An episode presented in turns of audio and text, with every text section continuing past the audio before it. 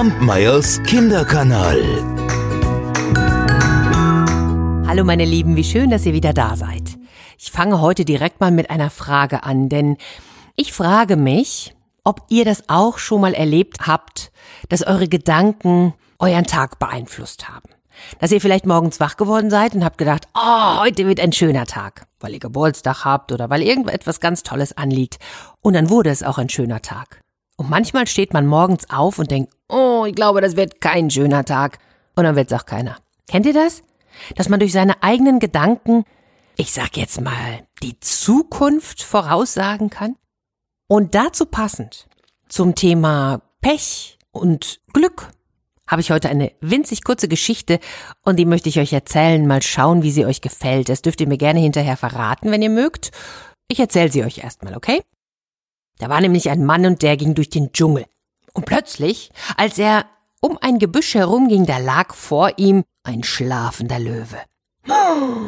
Umgehend ließ sich der Mann vor dem Löwen auf die Knie fallen und er murmelte, Bitte, bitte friss mich nicht. Der Löwe, der schlief weiter. Der störte sich überhaupt nicht an dem Mann.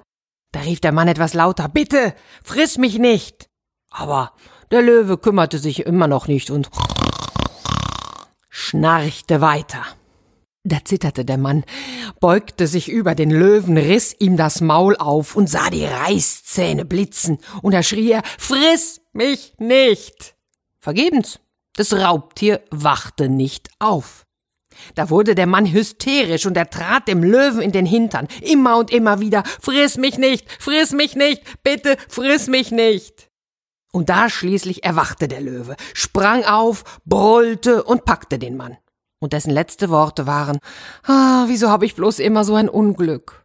Na, wie hat euch die Geschichte gefallen? Ich bin ganz gespannt auf eure Antworten und freue mich drauf. Ihr könnt mir ja schreiben an kinderkanal.alexandraerzählt.de oder ihr meldet euch über Instagram auf Kampmeyers Kinderkanal. Bis nächste Woche. Kampmeyers Kinderkanal.